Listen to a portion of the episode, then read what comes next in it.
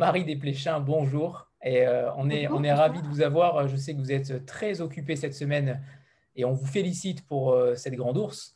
Euh, c'est quand même un merveilleux prix qui a été créé l'année dernière et qui récompense justement toute, toute votre œuvre. J'imagine que vous en êtes extrêmement fiers. Est-ce que vous voulez réagir déjà par rapport à, ce prix-là? Bah, on est toujours très content, non? On est toujours très content d'être bien aimé. Après, il y a une forme de confusion parce que je vois Mario d'avant moi, par exemple. Alors pourquoi moi? Je, vois, je peux vous dire 10 personnes tout de suite dans différentes maisons d'édition qui sont des grands ours. Donc euh, il y a ce côté de, où on est isolé alors qu'on se sent faire partie d'un groupe. Mais, euh, mais, non, sinon je suis super contente. Et en fait, j'ai très rarement des prix, en fait, voire euh, très très rarement. Donc là, je me dis, ok, j'en ai un, ça règle la question pour, ça règle la question, quoi. On n'a pas à y revenir. Donc ça, c'est bien. Alors, on va, peut-être commencer par, euh, par, présenter votre, votre parcours. Comment en, êtes-vous venu euh, à, devenir écrivain et, euh, et, pourquoi cette spécialisation de, littérature jeunesse? Bah, je suis devenue écrivain parce que j'aimais lire, parce que je savais faire que écrire, parce que voilà, c'était super banal en fait. Et, et pourquoi en jeunesse? Parce que euh, écrire, c'est le, problème, c'est que écrire, mais écrire quoi? Écrire pour qui? Et c'est la liberté en fait qui nous est laissée, qui nous qui nous paralyse. Et ma sœur traduisait des livres pour Geneviève Brisac à l'époque, qui travaillait elle-même chez Gallimard. Et c'était des livres jeunesse. Et elle m'a dit, mais pourquoi tu n'écrirais pas un livre pour la jeunesse? Et je me suis dit, oh, quelle bonne idée, parce que là, je savais à qui je pouvais parler.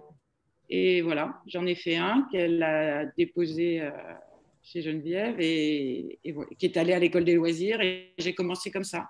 Et après, ça m'a plu en fait. Je me suis rendu compte que c'était un endroit où j'étais très bien et mieux que quand j'écrivais pour les adultes puisque ça s'est passé quelques temps après et donc j'y suis restée. Je ne sais pas si ça va comme explication. Oui, très bien, mais justement, qu'est-ce qui vous séduit tant chez le public jeunesse, euh, notamment par rapport à l'interaction que vous pouvez avoir avec eux, euh, qui est forcément différente de, celle des adultes, euh, quoique pas forcément, mais qu'est-ce qui vous séduit tant chez, chez, les jeunes et chez les adolescents? Ah, Il y a plusieurs choses. Il y a des choses qui m'échappent, en fait, que je ne pourrais pas expliquer moi-même, hein, que d'autres pourraient sûrement expliquer mieux que moi, qui est, que, qui est certainement la part d'enfance en moi. Je n'ai pas de mal à... J'ai pas de mal à ressentir une empathie avec quelqu'un qui a 9 ans, ou même ouais, ou 10 ans, ou 12 ans. voilà, je pense que je comprends et, et j'aime être à cet endroit-là. Donc ça me ça m'est naturel. Ouais. Hmm? ça, c'est Pardon? C'est Véronique qui parlait, mais je ne sais pas si elle voulait intervenir ou pas. Peut-être pas, non. Et après, il y a... Ah, Véronique? Véronique? Non, c'est peut-être une erreur. Après, il y a un autre truc avec les enfants, c'est que c'est très agréable quand vous avez écrit le livre parce que c'est un milieu qui n'est pas socialisé. Et moi, euh, ce qui est pas, je ne dis pas ça comme si c'était bien, hein, parce que c'est sans doute névrotique, mais j'ai beaucoup de mal euh, avec la, socialisation. C'est-à-dire, un enfant, il ne va pas se valoriser en lisant votre livre. C'est ce qui est le cas chez les adultes ou la culture. C'est vraiment un outil de pouvoir, c'est vraiment un outil de distinction. Et quand vous écrivez, vous vous en rendez compte tout de suite, d'abord avec les autres gens qui écrivent et puis avec les lecteurs aussi c'est que euh, tout le monde se donne une pause. Mais avec un enfant, non. Si c'est le premier bouquin qu'il a lu de sa vie, il s'en fout complètement de savoir. Euh, il a que le livre, quoi. Donc il y a une espèce de côté complètement brut à, son rapport à l'écrit. Et euh, c'est très, très satisfaisant. Il n'y a pas de filtre. Personne essaiera d'être très intelligent. Personne essaiera de vous dire que vous n'êtes pas si intelligent que ça. Ça, c'est des trucs d'adultes. Personne se... C'est tellement plus direct. Hein. Et voilà, donc je, trouve ça vraiment euh, génial. C'est très beau que quelqu'un vous dise que c'est le premier, voilà, vous êtes la première personne qui a lu de sa vie, par exemple. Voilà. Et ça, c'est un sentiment absolument plein. Il n'y a, a, pas le moindre forme de doute sur, euh, sur le bonheur que ça vous fait.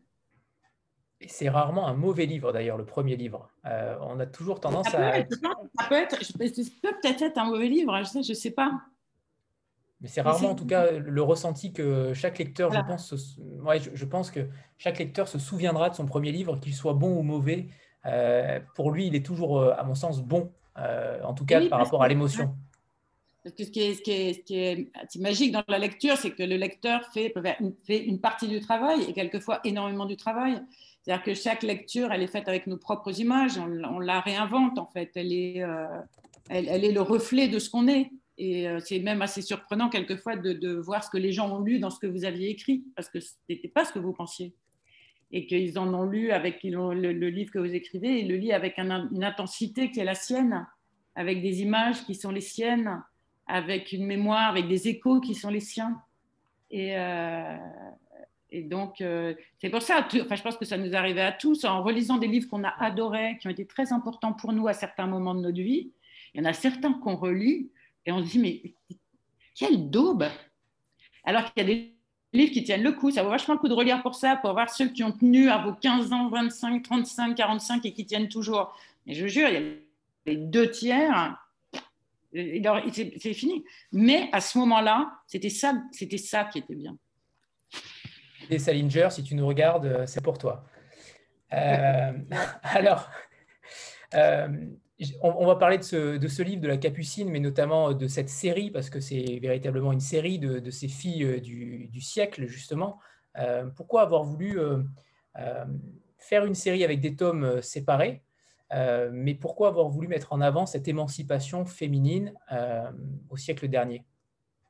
Alors, il y a deux questions. Les tomes séparés, en fait, ce n'est pas un projet. Moi, je n'ai fait pas de projet de série. Pour aucun des bouquins que j'ai écrits, j'ai fait un projet. D'ailleurs, c'est des séries, euh, les séries les, plus lentes du monde, puisqu'il peut y avoir 20 ans entre le premier et le troisième livre. C'est quand même euh, moyennement commercial, parce que ce n'est même pas la même génération de gens qui les lit. Quoi. Quand le deuxième arrive, les autres sont déjà en frac. Et le troisième, ils ont eux-mêmes des enfants. Et c'était pareil pour Vert. J'en fais un et je me dis, ah ouais, pas mal. Et après, soit parce qu'il y a des réactions, soit parce que le monde continue à vivre euh, pendant que je vis, je me dis, ah oui, non, mais en fait, il faudrait que j'écrive ça, ce serait bien, et ça en fait un deuxième. Et là, je suis contente de faire le deuxième. Et le, même phénomène se produit. Je pense que j'en ai terminé. Mais en fait, ça continue dans ma tête et le troisième arrive. Et voilà. Et là, je me dis, ah ouais, trois, c'est pas mal. Trilogie, c'est assez chic. Donc, au bout du compte, au bout de 20 ans, on dit que c'est une trilogie. Alors ça, c'est pour le caractère trilogique de l'affaire. Après, l'autre truc, c'est sur les filles.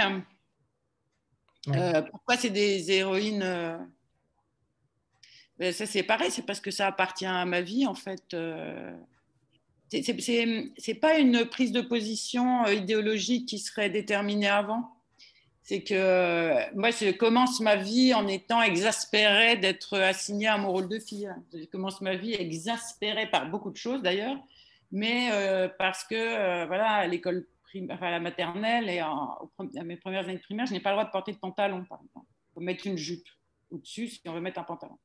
Ah, ça, c'est pas juste, je le vois tout de suite. Ou alors parce qu'il faut porter des shorts de gym qui sont complètement nazes, des espèces de bloomer foireux.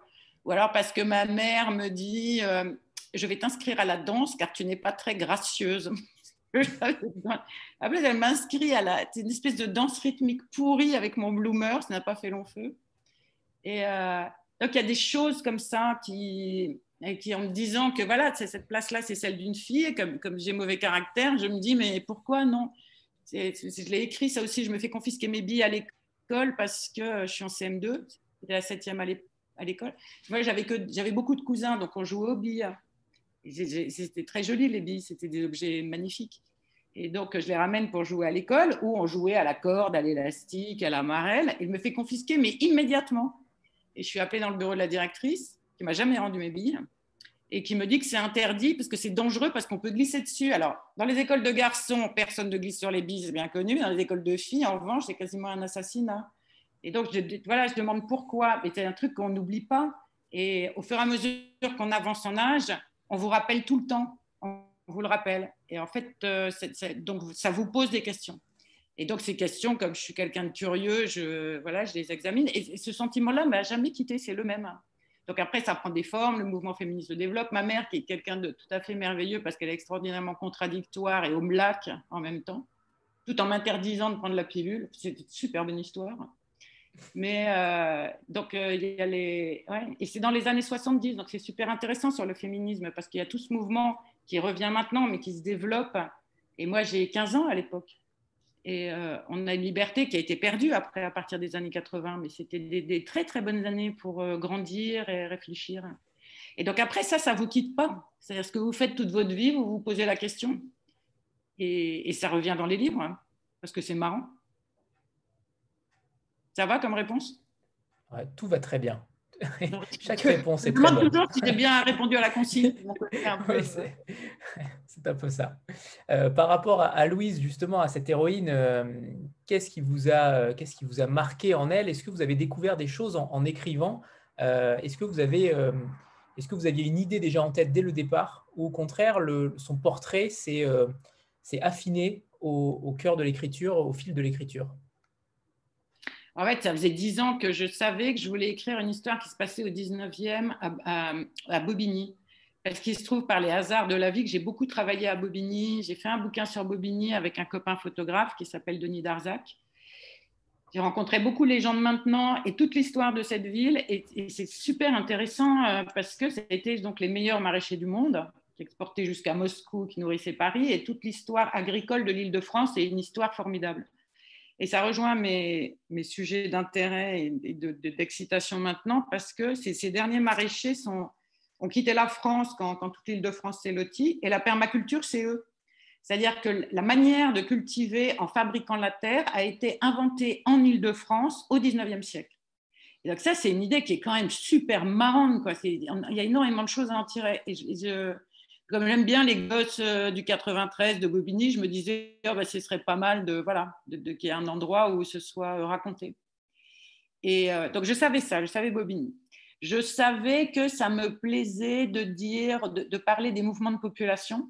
Alors après, il y a très peu de docs sur les Noirs en France. Ça, c'est assez intéressant. Il y a le bouquin de Papendiaï, mais on a peu de témoignages. il y a l'exposition qui était super intéressante du modèle noir, mais on a peu de témoignages. En revanche, il y a des trucs auxquels on peut s'appuyer. C'est le, un des plus grands écrivains populaires du 19e, c'est Alexandre Dumas qui est noir. enfin, le, père surtout, parce que son père était plus noir que lui, puisque, et puis après, il y a eu son fils.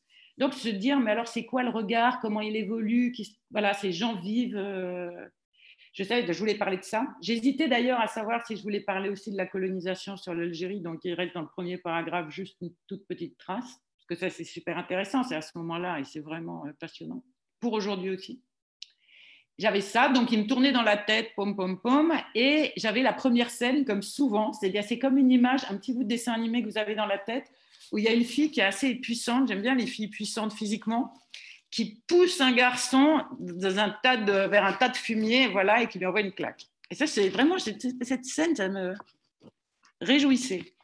Et donc, ce qu'il y a, c'est le problème, c'est que quand on a des idées, des idées, ça fait pas un livre en fait, ou alors ça fait un livre qui est pas bien parce qu'il est poussif.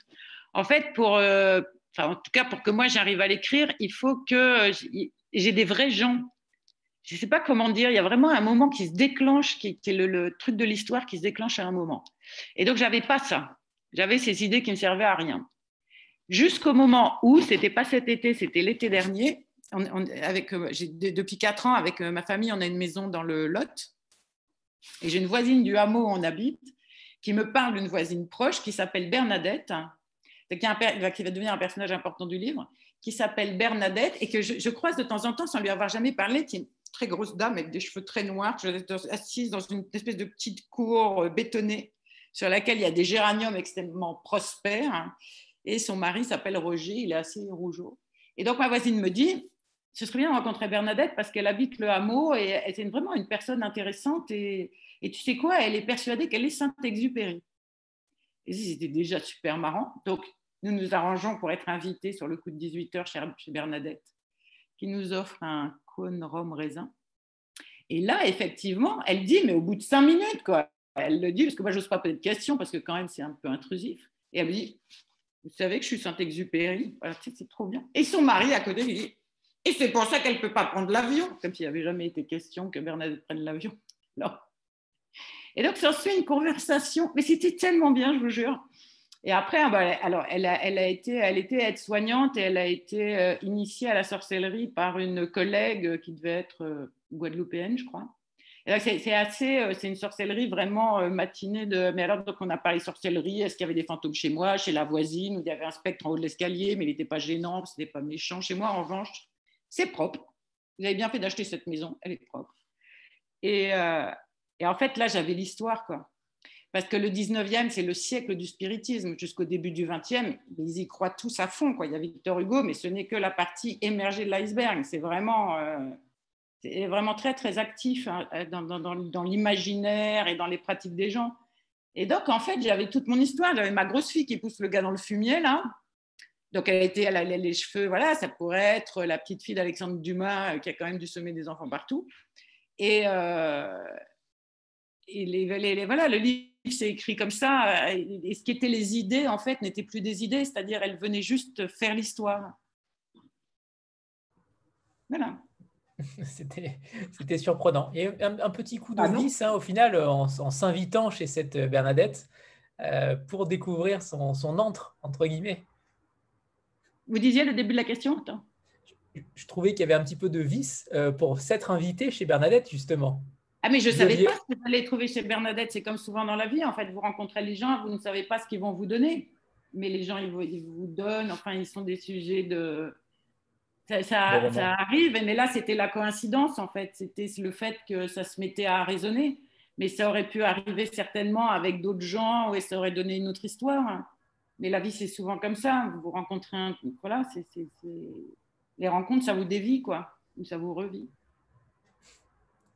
Martine oui, bonsoir à tous, euh, bonsoir Marie. Et alors, euh, vous avez vraiment bien fait d'aller chez Bernadette parce que c'est un personnage extraordinaire dans la Capucine. Moi, je l'ai adoré, Bernadette.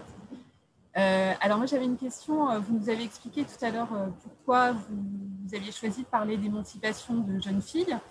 Et moi, je voulais savoir pourquoi vous aviez choisi d'inscrire ces trois, ces trois jeunes filles dans le 19e siècle.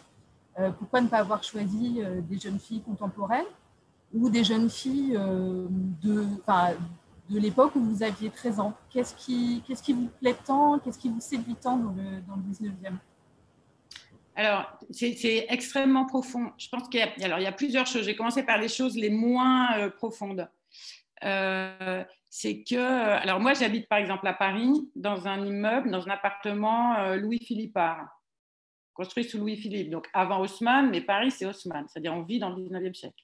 La maison où j'ai grandi a été construite au 19e siècle. C'est une maison en briques du Nord, typique de toutes ces maisons qui ont été construites au 19e. J'adore traîner dans les brocantes comme tout le monde, hein, ce n'est pas rien d'original. Et qu'est-ce qu'on achète? Des trucs qui ont été brodés au 19e siècle, de la vaisselle du 19e siècle, c'est-à-dire sensuellement, on y est tout le temps. Après, il y a la question du roman. Le roman euh, qu'on a lu euh, voilà, toute notre vie, en fait, l'énorme époque du roman français, c'est le 19e siècle. D'ailleurs, après, j'en ai lu beaucoup moins, en fait, ça s'arrête à Proust. Euh.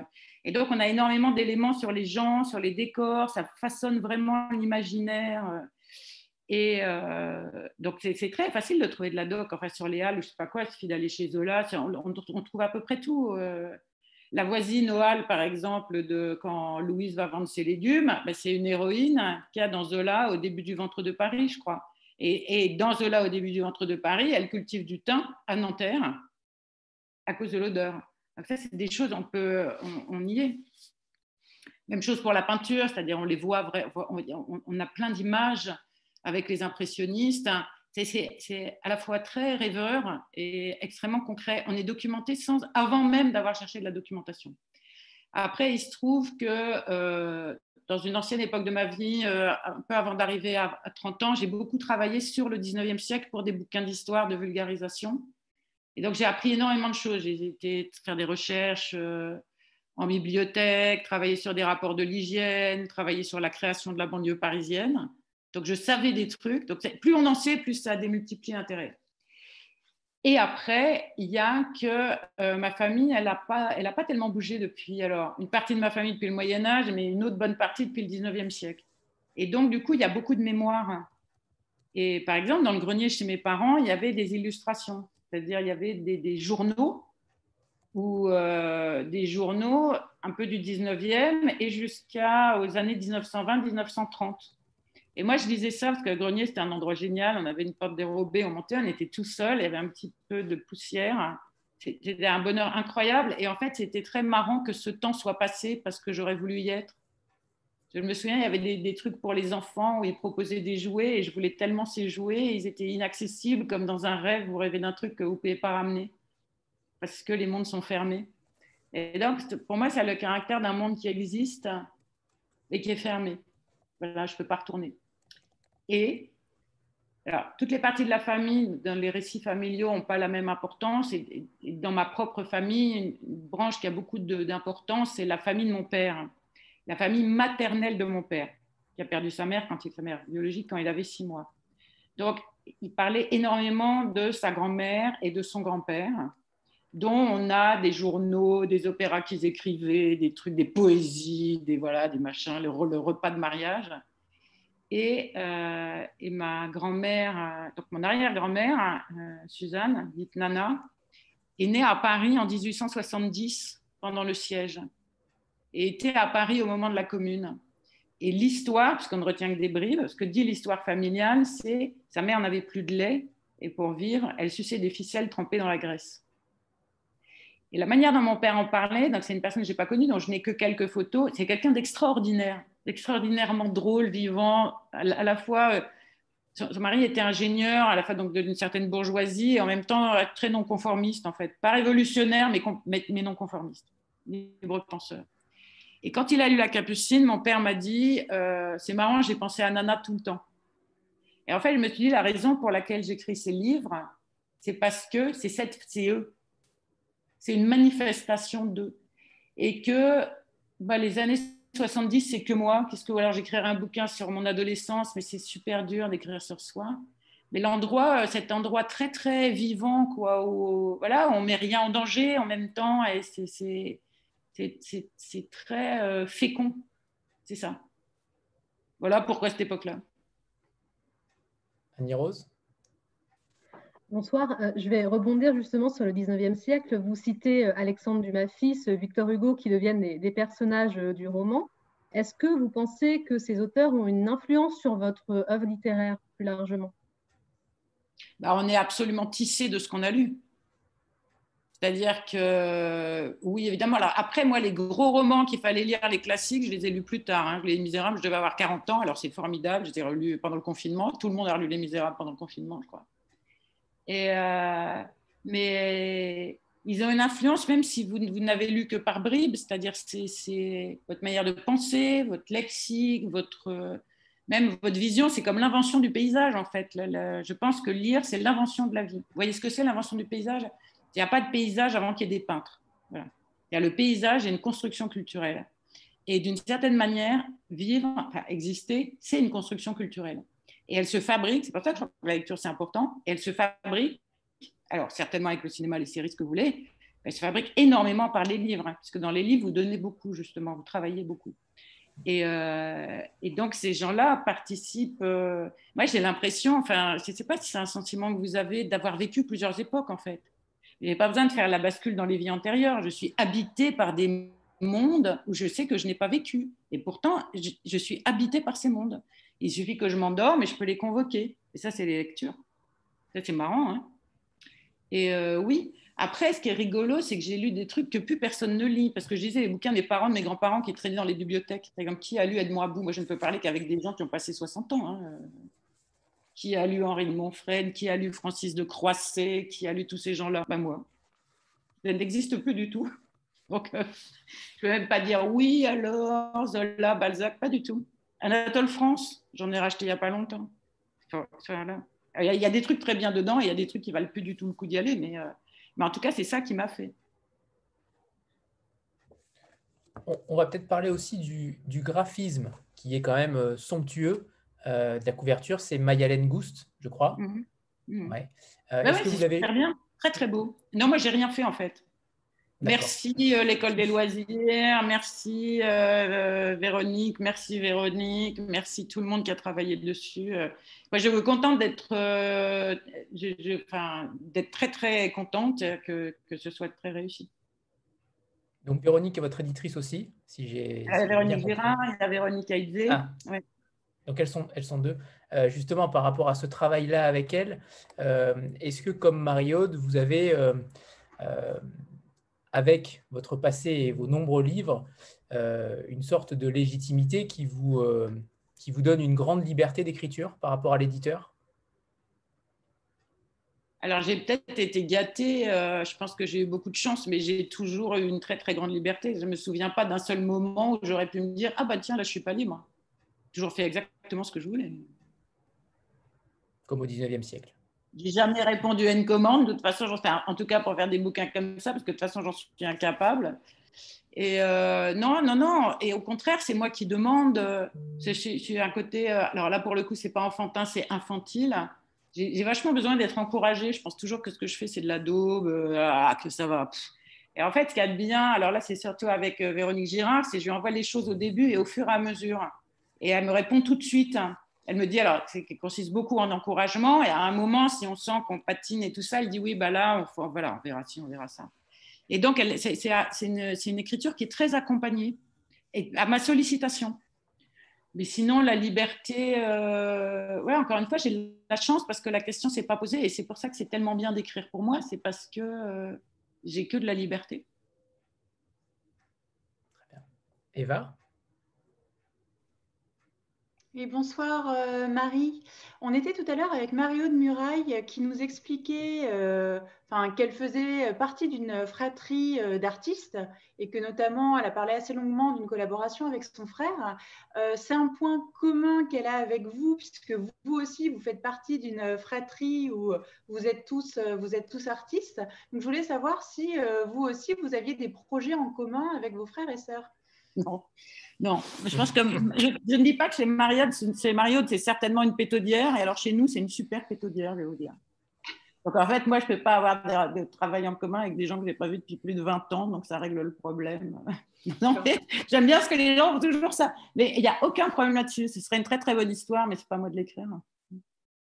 Bon, bah désolé pour ma question qui était. Non, pas désolé. Non, non, non, Mais vous voyez bien que ça m'amuse en fait. J'adore cette question. J'adore. Le, message est passé. Je, brûle de répondre. Merci de l'avoir posé.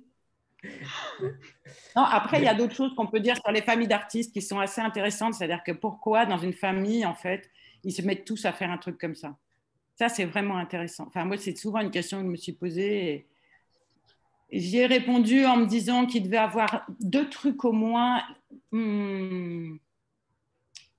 Euh, en tout cas, chez nous, il y avait plusieurs trucs. Il y avait le fait que tout le monde est certainement assez névrosé et qu'en fait, quand vous choisissez une voie artistique, euh, c'est un très très bon moyen de, mettre à profit euh, ce que vous avez de dysfonctionnel. Le deuxième truc, c'est une injonction familiale euh, de réussite sociale en étant dans un milieu qui, où personne chez nous n'aurait fait Polytechnique ou Normal Sup, par exemple. Parce que c'est des trucs pour lesquels il faut des codes pour la majorité des gens. Et en fait, nous, nos parents, ils, voulaient tellement qu'on y arrive. Mais démerdez-vous. Et en fait, là, c'est vraiment un moyen. En fait, là, il y a pas, il y a des écoles, mais bon, on peut y arriver sans l'école, quoi. C'est vraiment des chemins de traverse. Et je pense que pour nous, être réussi dans ce domaine-là, c'était aussi. Et quand je dis une injonction familiale, il n'y a pas de critique, hein, parce que c'est aussi un, truc d'amour, de rendre aux parents. Voilà, de dire, ben voilà, on le fait d'une certaine manière, et en même temps, ça vous pourrit une vie de famille, mais on est, votre gloire. Ce n'est pas nous, c'est eux. Donc je pense que ça joue aussi. Après, je ne sais pas si on se tire la bourre tellement, parce que peut-être chez Murat, ils se tirent la bourre. Mais chez, nous, je ne sais pas si c'est tellement le problème. Et, euh, après, euh, nous, on a toujours vécu dans un milieu où euh, mes parents n'avaient pas fait d'études, mais ils adoraient les bouquins, le cinéma, le théâtre. Ils étaient extrêmement curieux, ils étaient engagés politiquement. On parlait, voilà, ça parlait de je me suis un petit, on était voir des expos, j'ai des tas de souvenirs en fait, et donc de baigner voilà, dans, ça qui était une, chose très très valorisée. Et, donc c'était bon d'y aller, c'était bon d'y aller. Et aussi d'avoir vécu dans un milieu de bonnes femmes qui ne faisait, parce que ça vous ennuie ce que je raconte ou je continue? Je continue. C'était les années 60 euh, et, en fait, euh, donc ma mère avait surtout des sœurs, une belle sœur et tout ça. Et, mon père et tous mes oncles faisaient un métier que beaucoup, beaucoup d'hommes faisaient à l'époque dans la petite bourgeoisie. C'était des représentants commerciaux. Alors mon père représentait des médicaments, mon oncle représentait de la layette, mon autre oncle représentait de la tôle. Et tous, ils prenaient la bagnole en gros le lundi matin et jusqu'au vendredi soir, ils allaient démarcher et rentraient le vendredi soir. Et donc, ils étaient... Euh, donc, le, en fait, nous, on vivait dans une sorte de gynécée, en fait, les enfants. Et on a toutes les familles habitaient dans le nord les unes à côté des autres, mais avec les femmes, avec les grands-mères, les mères, et qui se voient, alors, qui travaillaient pas tant qu'elles élevaient leurs enfants, parce qu'il y a quatre fratries de quatre enfants, et puis plus quelques autres derrière.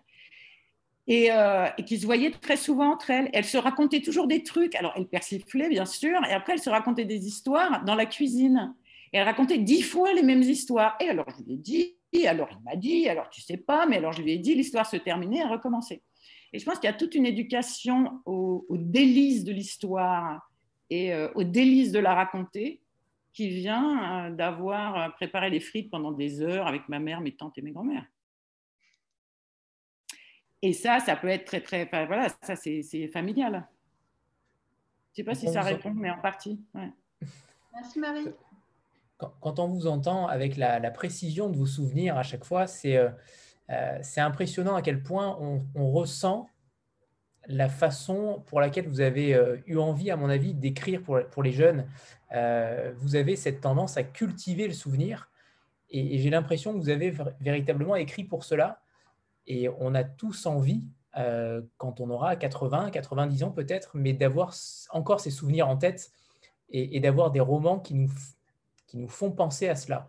J'ai l'impression que véritablement, c'est votre angle d'attaque euh, de cultiver ce souvenir parce, parce que les souvenirs d'enfance sont toujours euh, très candides, très innocents et, et qui permettent un... Alors, deux trucs. Euh, d'abord, je ne le cultive pas, c'est lui qui me cultive. C'est marrant, hein C'est-à-dire, je, suis rattrapée par ça. Parce que euh, j'ai entendu la fin de l'intervention de Mario, et elle disait qu'elle était de l'instant. Et moi, je pense que je suis très du présent aussi, je suis très dans le présent. Mais en fait, c'est l'idée d'être habité. Après, je suis habitée par mes propres souvenirs d'enfance. Mais voyez, ils sont pas. Moi, je ne fais pas une autobiographie. Je n'ai pas un livre où je les mets. Moi, j'ai jamais euh, cultivé un jardin de maraîcher. Moi, mon père, il faisait pousser trois pervenches dans un petit jardin entre des murs de briques, mais je l'ai jamais fait. Et en fait, je fais des autres enfances. Je fais de l'autre ça. Et après, il y a un truc, c'est j'ai toujours adoré les souvenirs d'enfance des autres. Un de mes livres préférés quand j'étais gamine, c'était le livre de mon ami d'Anatole France, que j'ai relu et relu. Et il y a des raisons pour lesquelles je voulais venir habiter à Paris. Et d'ailleurs, une des raisons pour lesquelles je suis venue à Paris, c'était pour être dans les lieux qu'Anatole France traversait quand il était enfant, à savoir le jardin du Luxembourg.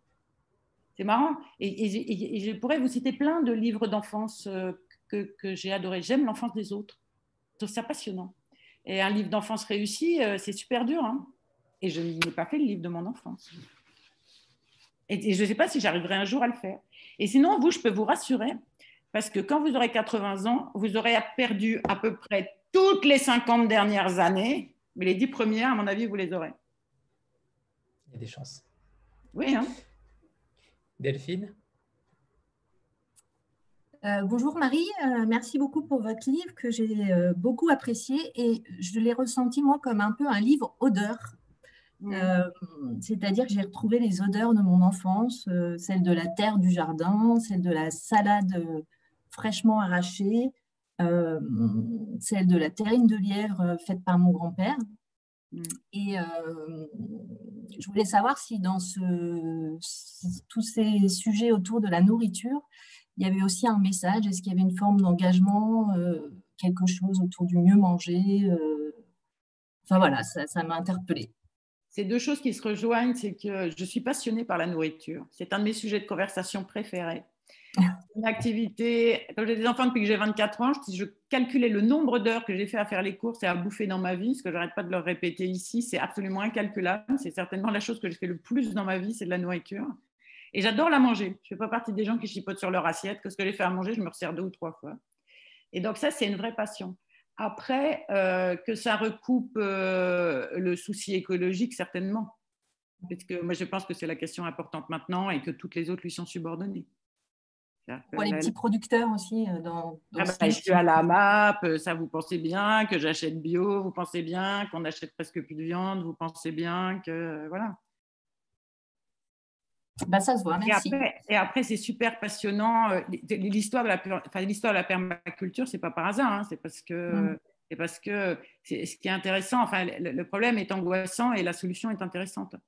Et euh, la permaculture, c'est absolument euh, fascinant. Et donc, j'ai retrouvé un manuel de maraîcher de 1850 où ils expliquent comment ils font et tous les légumes qu'ils cultivent, bah, justement, euh, au-dessus, là, dans le 93, Pantin et tout.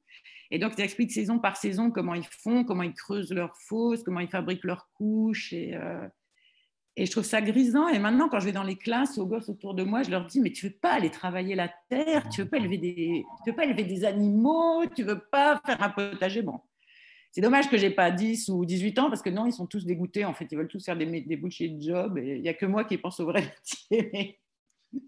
Moi, j'adorerais travailler dans des, une école avec des mômes qui, qui, sont partis pour faire la terre. J'ai toutes les histoires des jeunes gens qui, qui, recréent des fermes, qui tout ça. Je, suis à Terre de Liens d'ailleurs. Je, vous invite à aller aussi.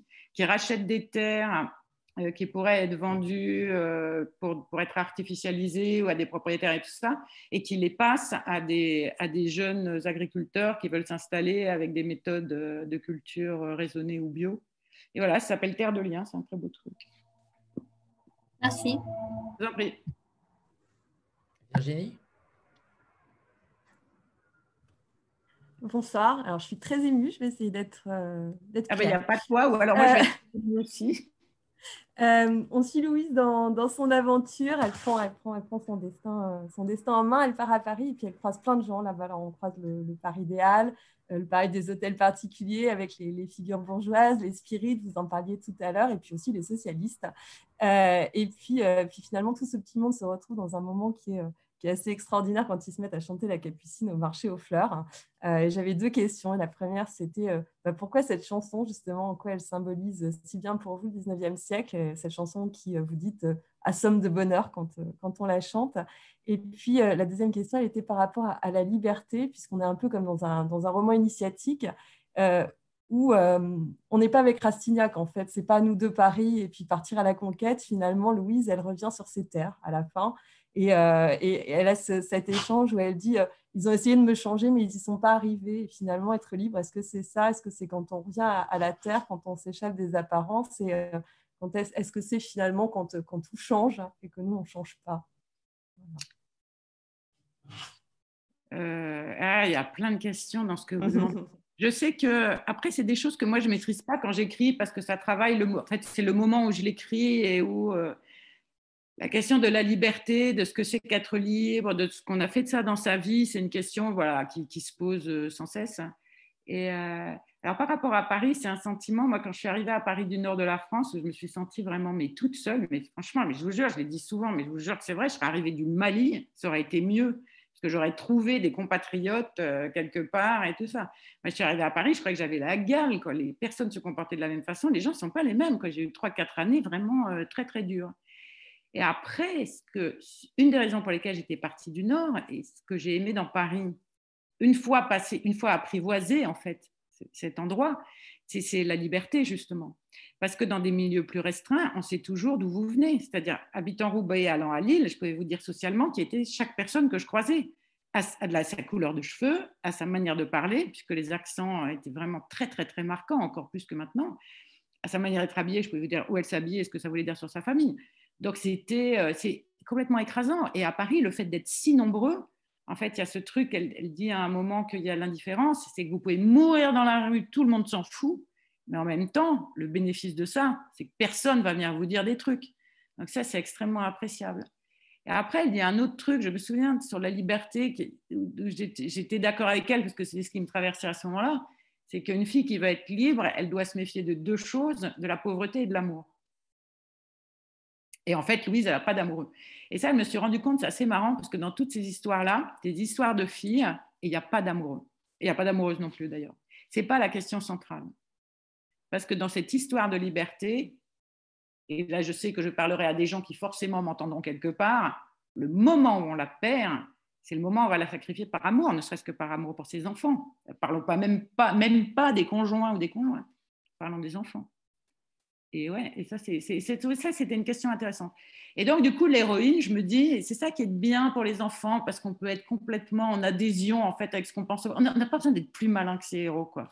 Et ben, je me dis, eh ben ouais, elle revient sur sa terre, ça être la patronne. Voilà. Et ben, ça, elle va bien faire les trucs. Et ça, c'est assez utopiste du 19e siècle. Hein. Il y a un personnage que j'adore qui, qui, traverse, euh, au moins dans l'idée, euh, Satin Grenadine, c'est euh, Godin qui a fondé le phalanstère de Godin dans l'Aisne où j'étais allée. Donc, ils ont des gens qui ont des idées socialistes, qui sont des bourgeois, qui pensent qu'on ne fera pas la révolution générale, mais que eux vont améliorer les choses en faisant la révolution. Et donc, il fait une entreprise socialiste au 19e siècle. Et je vous jure, ça vaut le coup d'être visité. C'est génial, quoi. C'est vraiment très, très bien. Il y a les congés payés, il y a le médecin pour tout le monde, il y a un théâtre. Les ouvriers, les ingénieurs et le patron habitent dans le même immeuble, qui est d'ailleurs euh, très, très beau. Hein. Tout est fait pour que ce soit sain. Enfin, les gens sont payés normalement. C'est dingue, surtout à cette époque, y a d'une cruauté. Euh, une cruauté sans limite pour les travailleurs. Je ne sais pas pourquoi je parle de ça pour la liberté, justement. Enfin, la liberté, ça reste. La liberté, il n'y a pas de réponse, il y a des questions, c'est ça qui est beau. Hein. Par rapport, Marie, à votre, à votre discours aux enfants, justement, quand vous vous déplacez dans les écoles, quel discours vous véhiculez euh, Vous les encouragez à quoi? Vous les exhortez à quoi? Est-ce que vous avez des messages qui passent euh, dans ces écoles? Non. Euh, alors, tu peux avoir mille messages, vous voyez quel genre de baratineuse je suis. Monter en chair, c'est terrible. Hein. D'ailleurs, ça doit être souvent insupportable. Non, je pense que la seule chose que j'ai, la seule chose dont je peux avoir envie, c'est que chacun des enfants qui sont en face de moi, qu'à un moment, mais ça ne se passera pas pour tout le monde, mais que pour, ils se sentent aimés. Voilà qui semble que moi, en face de lui, je, l'ai regardé, quoi, qu'il était dans mes yeux et que, et que je l'aimais. Alors, ce qui est vachement triste quand on fait trop de rencontres, et c'est pour ça que je veux plus en faire, genre à trois fois par jour et tout ça, c'est que c'est pas possible parce que vous les voyez, vous les oubliez. Comme ils vous posent toujours les mêmes questions, ce qui est très normal, vous répondez à la fin d'une façon mécanique parce que c'est très dur d'y être sincèrement. en revanche, quand vous le faites une fois, vous pouvez être sincèrement, que vous pouvez retourner voir les gosses, ça, vous pouvez le faire.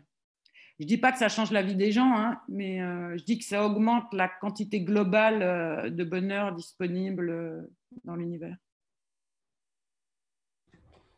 Alors, je n'ai pas encore lu les, deux tomes précédents, mais ça, ça ne saurait tarder. Pas obligé, hein. Si, si. Après avoir lu Les Capucines, si. mais alors, justement, est-ce qu'on peut en parler de ces, de ces deux tomes, Satin Grenadine Séraphine qu'est-ce qu'il euh, modifie euh, par rapport à la capucine? Qu'est-ce qui est différent avec, euh, avec elle? Est-ce que ce sont au contraire trois héroïnes qui se ressemblent, qui se rejoignent? C'est la même. Elle s'appelle Lucie, Séraphine ou Louise, mais c'est exactement la même. De toute façon, j'ai dit à tout le monde, j'ai dit, bah, je refais le même livre que d'habitude. Comme ça, vous ne serez pas surpris. c'est la même parce que, alors, d'abord, je l'ai fait satin grenadine. Et satin grenadine, c'est le nom d'un tissu. Et j'ai des vieux dictionnaires ménagers euh, du début du XXe siècle, où ils expliquent tous les tissus, comment on fabrique la terrine, et où ils vous expliquent que même si ça vous semble complètement dingue et excessif, c'est pas mal de se laver les cheveux une fois par mois. C'est bien parce qu'avant, les gens ne se lavaient pas du tout les cheveux, en fait, tout le monde s'en foutait. Ils les brossaient, ce qui n'est peut-être pas plus mal. Et donc, j'avais ce satin grenadine et je trouve l'expression est tellement jolie. Et alors, ce a, c'est elle évoque la couleur, mais pas du tout. En fait, c'est un gros tissu euh, assez damassé, le satin grenadine. Et j'avais une scène dans la tête, hein, qui est la première scène du livre, où il y a une, petite jeune fille, en fait, de 13 ans, à qui on essaie une grande robe, dans un endroit qui était le salon d'une maison euh, voisine de la maison de mes parents quand j'ai grandi, et qui était plus grande que la nôtre, un très beau salon sur un petit jardin. Et je voyais tellement, je le voyais et un jour, j'ai écrit le livre et il était derrière la scène, comme souvent, comme la scène de Louise de la Capucine. En fait, j'avais tout, quoi. J'avais tout pour le faire. Et des choses auxquelles, voilà, l'admiration pour Godin, par exemple, parce que c'est une histoire que je connais depuis longtemps. J'adore, j'adore ces gens-là. Et donc, voilà, tout s'est retrouvé là-dedans, les histoires, de, les rapports aussi entre les patrons et les gens qui travaillaient chez eux, parce qu'au 19e, une bonne partie du 19e, il y a un quart de la population française qui est domestique. C'est énorme. Et les, rapports qui sont créés sont quelquefois des rapports extrêmement violents, mais après, les gens vivent ensemble. Il y a un tas de familles où les gens vivent ensemble et font famille ensemble. Et notamment dans la famille de mon père, Suzanne dite Nana, a vécu toute sa vie avec un type qui travaillait chez eux, mais en fait qui habitait à la maison, qui s'appelait Henri. Donc, c'est des histoires. Euh, voilà. Donc, j'écris ce livre, en fait, qui n'est pas très bien construit, qui, est traversé par des romans du 19e, euh, par des, personnages de Belle Amie de Maupassant, par exemple. moi, je sais quel personnage traverse ce livre. Et euh, alors, pour l'anecdote, donc ce livre sort. Moi, je me dis, ah, quand même, il est marrant. Euh, voilà. Et, euh, j'ai vendu une critique qui dit Ah, Marie Desplechin a encore écrit un roman bourgeois. Je m'en souviens super bien. Alors la personne. ah, je me dis Ah non, encore un roman bourgeois, c'est quand même salaud. Est-ce que je suis pas si bourgeoise que ça Franchement, venez voir où j'ai grandi, quoi, vous allez voir. Et, euh, et je me dis ah, bah, je, vais écrire le, je vais écrire son pendant. Alors, on à la même année, on va prendre une qui est vraiment, vraiment. Et donc à ce moment-là, je me mets à Montmartre, au moment de la construction du Sacré-Cœur, la même année, donc 15 ans après la Commune. Et moi, qui ai été très gauchiste à l'adolescence, qui suivais les, cours de philosophie et d'histoire du mouvement ouvrier des trotskistes tous les samedis, je sais plein de choses sur la commune. Et c'est une période vraiment formidable. Et après, j'ai fait des recherches sur Louise Michel. Je vous conseille de lire les biographies de Louise Michel et l'enfance de Louise Michel. C'est un, immense personnage. C'est une immense personne. Et donc, elle, ne fait que traverser, mais Séraphine, donc, c'est organisé autour de, autour de la commune, en fait, du souvenir de la commune. Et voilà, et on retrouve des personnages de certains grenadines qui montrent bien que ça passe de l'un à l'autre. Après, je me dis, oh, bah, j'ai fini. Et puis après, comme je vous disais tout à l'heure, je me dis, ah non, mais quand même, Bobigny, ça vraiment, Bobigny, ça, ça vaut le coup de. Voilà. Et la capucine. Ça, ça répond à la question? Ça répond toujours, Marie. Vous êtes bien trop modeste. Non, hein. pas forcément. après, j'oublie, je fais des digressions, puis je me dis, bah, si ça tombe, le pauvre, hein, c'est pas ce qu'il m'avait demandé. Euh, justement, par rapport à la capucine et votre façon d'écrire, euh, est-ce que véritablement il y a... Euh, comment travaillez-vous en réalité? Est-ce que vous êtes occupé par différents projets, j'imagine? Mais j'aimerais savoir comment vous travaillez en tant qu'écrivain. Est-ce que vous avez un temps consacré à cela chaque jour, quotidiennement? Ou au contraire, c'est un petit peu plus... rock'n'roll.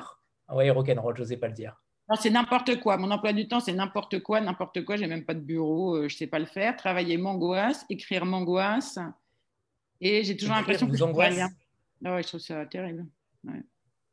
Ouais. et j'ai l'impression. Ouais, moi, j'adorerais être très heureuse d'écrire, trouver ça merveilleux de me mettre à mon bureau, mais j'ai un trouble de l'attention. Vous pouvez pas imaginer les stratégies que je mets en œuvre pour écrire. Et en fait, euh, donc étant coincé là-dedans, en même temps, c'est très très nécessaire que j'écrive parce que c'est un moyen de vie, mais c'est aussi une source d'équilibre. Donc si j'écris pas, au bout d'un moment, euh, ça va pas du tout quoi. Je suis, je suis ronchon, euh, je suis déprimée, c'est pas bien. Enfin, c'est pas mon naturel. C'est plus mon naturel. Et donc, ce que je fais, c'est alors l'histoire, voilà, elle est là, elle tournicote, elle tournicote. Louise, les idées, ça marche pas. Je rencontre Bernadette et je me dis, allez, hop, allons-y. Et alors, à ce moment-là, ce que je fais, c'est je vais dégager du temps, mais c'est du temps volé, en fait. Euh, la capucine, je l'ai écrit pendant le confinement, le soir, mais je vous jure, je m'y mettais à 11h30 parce que j'ai une vie familiale que j'ai trouvé le moyen de compliquer et d'enrichir merveilleusement au fil des années. Mais enfin, on trouve toujours à faire la bouffe et la cuisine pour cinq personnes le soir. Et donc, en fait, je n'ai pas le temps, puis je fais plein d'autres trucs. Moi, je suis présidente d'association, euh, je fais des trucs politiques, j'ai zéro temps. Normalement, je n'ai pas le temps d'écrire. Mais quand c'est parti pour écrire, le temps, je le trouve. Alors, malheureusement, je le trouve souvent le soir, tard, ce qui n'est pas bon pour moi. Et j'écris un passage, je vais assez loin, et à ce moment-là, c'est là que mes merveilleuses fées, les éditrices, arrivent. C'est je balance à Véronique Gérard qui est mon ange, et qui me répond, dans les, mais très très vite, et elle me dit, euh, en général, quand je l'envoie, c'est que je pense que c'est bon, de toute façon, je mets tellement longtemps à m'y mettre, et elle me dit, c'est bon, continue, j'attends, j'attends, j'attends. Et là, il y a un processus de production qui va se mettre en place, parce qu'au bout d'un certain nombre de, pages qui sont écrites, et eh ben, tout le monde se met à bosser en fait. On sait qu'on va travailler sur l'illustration, qu'on va choisir des dates de sortie, qu'on va prévenir euh, tous les gens qui vont bosser, les commerciaux, donc ça devient une équipe. Et à ce moment-là, moi, quand on me dit, et, eh, eh, tu fais partie d'une équipe et tu vas pas planter tout le monde parce que franchement, c'est pas cool pour les autres, je dis, OK, on va le faire, on va le faire. Et à ce moment-là, bah voilà, j'ai fait le bouquin. Mais je le fais, mais c'est bien, hein, je suis contente. Je, je, crée, un, je crée un, principe de production. Et, du coup, ça, me permet de le faire. Et une situation d'urgence. Pas du tout une personne. Ouais, ouais, d'urgence. Après, oui, après ouais. c'est évidemment en retard, mais. Euh, mais ça m'arrive de planter des gens quelquefois, hein, de m'engager sur des trucs que j'arrive pas à faire, mais là j'en suis malade. Mais en général, euh, j'essaie de m'y tenir. Annie Rose? Voilà. Et donc, euh, je perds tout et j'ai tout est dans un ordinateur portable que je trimballe de la cuisine où j'étais tout à l'heure, au salon. Vous étiez à mes deux places de travail, assise à la table de la cuisine ou sur le canapé du salon où je m'endors aussi, parce que je fais la sieste. Il suffit que je m'assieds pour avoir envie de dormir. Voilà, mais, je, en fait, je, me dis, chacun doit pouvoir inventer sa méthode de travail. Et moi, j'ai l'immense privilège d'avoir pu euh, installer une méthode de travail qui me convienne et qui, bon an, mal an, euh, produit quand même des choses au bout du truc. Enfin, je ne la recommanderai à personne. Je ne peux pas écrire un livre genre Patricia Smith ou Stephen King. Comment j'ai écrit mes livres? Alors voilà comment il faut faire, acheter des cahiers. Euh. Non, non, non. Et alors justement, aujourd'hui, sur quoi travaillez-vous? Alors là, je ne travaille pas sur des bouquins. Alors c'est marrant parce qu'on en parle avec Véronique, hein, parce que le bouquin se termine, elle dit qu'il faut réfléchir au prochain, mais moi, je n'ai pas d'idée. Quand vous voyez le temps que ça met à se mettre en place, et je me dis, ouais, je pourrais faire ça. Euh. Mais en fait, il n'y a rien, ça n'enclenche pas. Peut-être que ce soir, il y aura une Bernadette, une nouvelle Bernadette qui vous fera euh, réfléchir au livre. Je vais vous dire, qu'il y a dans la cuisine, là, il n'y a pas Bernadette, je les connais depuis longtemps. C'est des Louise, en fait et, euh, et un mari, un Félicien. Non, il ne fait pas la cuisine. Euh, non, non, non, non, je ne sais pas. Et puis là, je travaille sur des scénarios. J'ai fait des, quatre projets simultanés à différents stades d'avancement et je peux vous dire, je suis super en retard sur chacun d'eux. Je me dis, on m'a envoyé des tueurs avec des. Ah non, mais j'ai super honte parce que je suis très en retard et il faut absolument que je les fasse. Donc après, on ne sait pas, l'idée du livre, elle peut naître, mais ce n'est pas la volonté qui fait le livre. Moi, je ne peux pas me dire, ah, bah alors je vais faire un livre là-dessus, alors allons-y, faisons le livre. Absolument incapable. J'aimerais bien, mais je suis incapable. Il y a un livre dont je rêve depuis des années, mais je le dis à tout le monde, donc je peux continuer à spoiler parce que je pense que j'y arriverai pas. Euh, c'est faire une biographie d'Abdelkader, hein, où l'on retrouve le 19e siècle.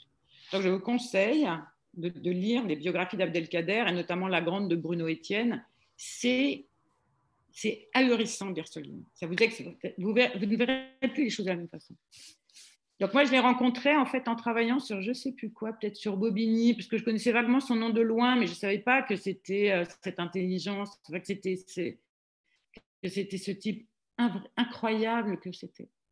Et j'adorais en parler aux gosses, parce que notamment tous les gosses issus de l'immigration, et puis tous les gosses, enfin, bon, à la fin, on est tous issus de l'immigration, même si on n'a jamais bougé, parce que c'est tellement mélangé. Et puis de toute façon, l'Algérie, désolé, c'est la France, quoi. C'est une histoire à un moment, c'est tellement imbriqué que.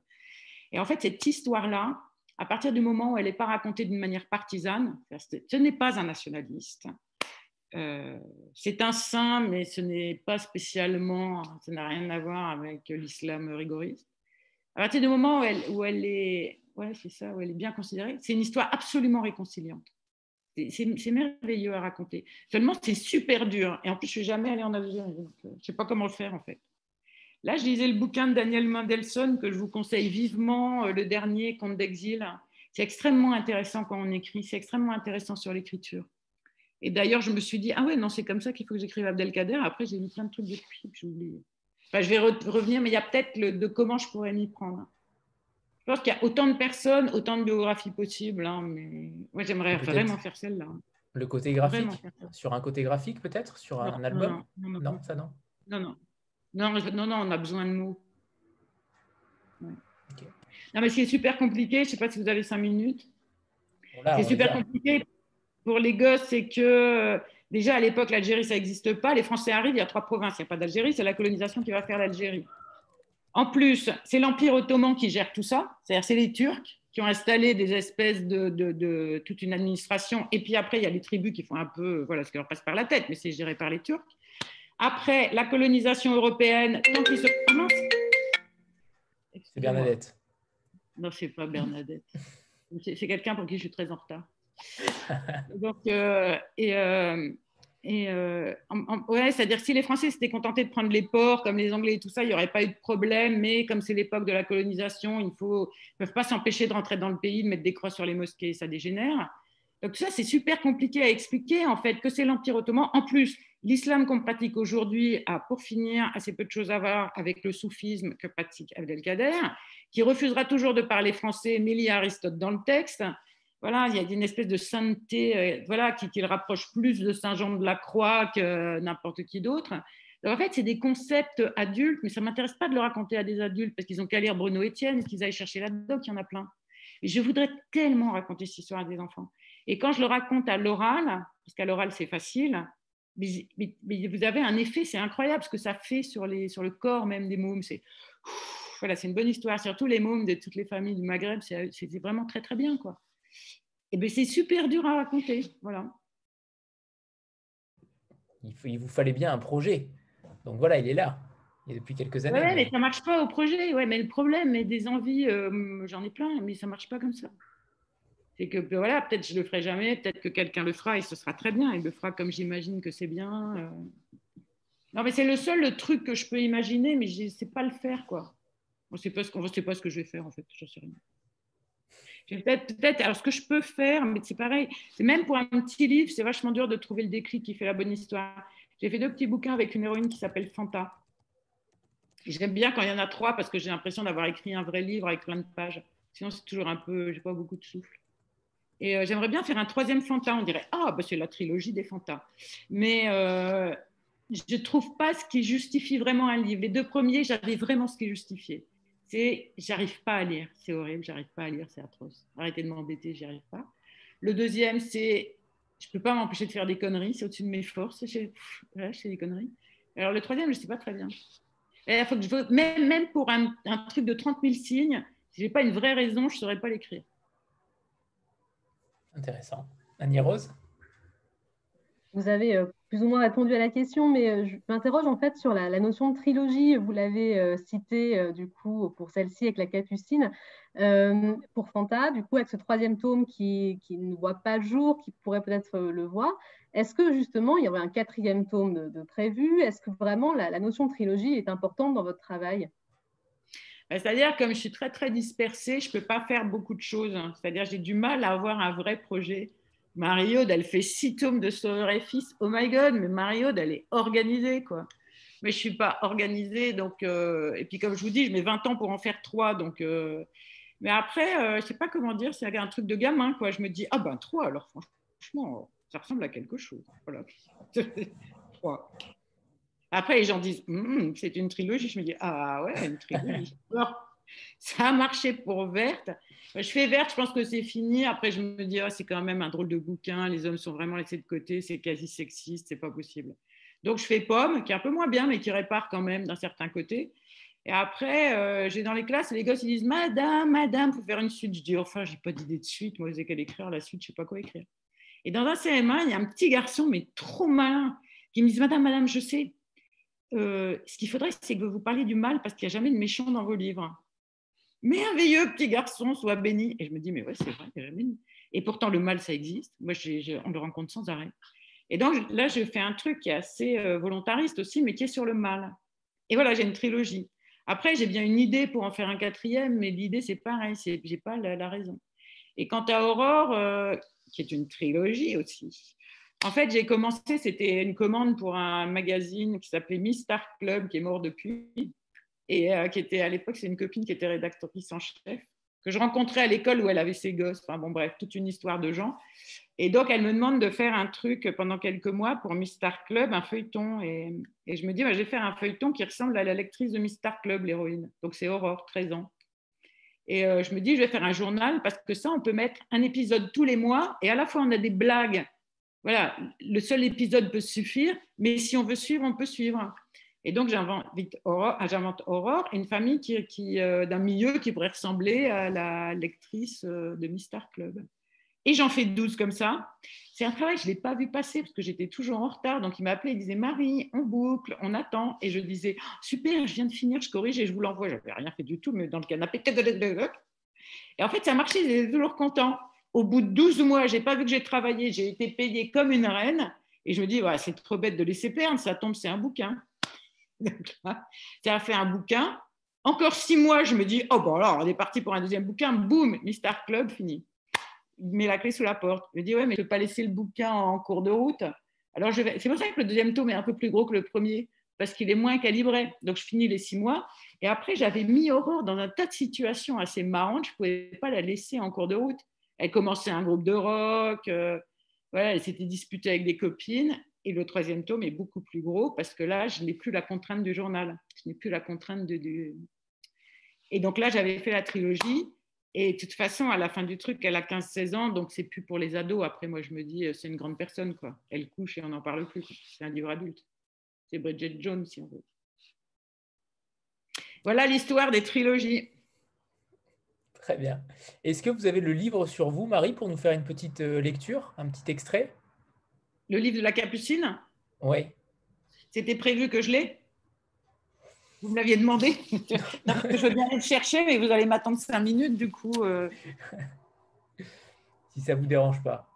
Ah bah, ça ne me dérange pas du tout, pas du tout, c'est pour vous, hein, je suis désolée. Boum, boum. Bon, attends, je vais mettre le micro sur muet parce que sinon, c'est le. C'est brinxin. Quel phénomène.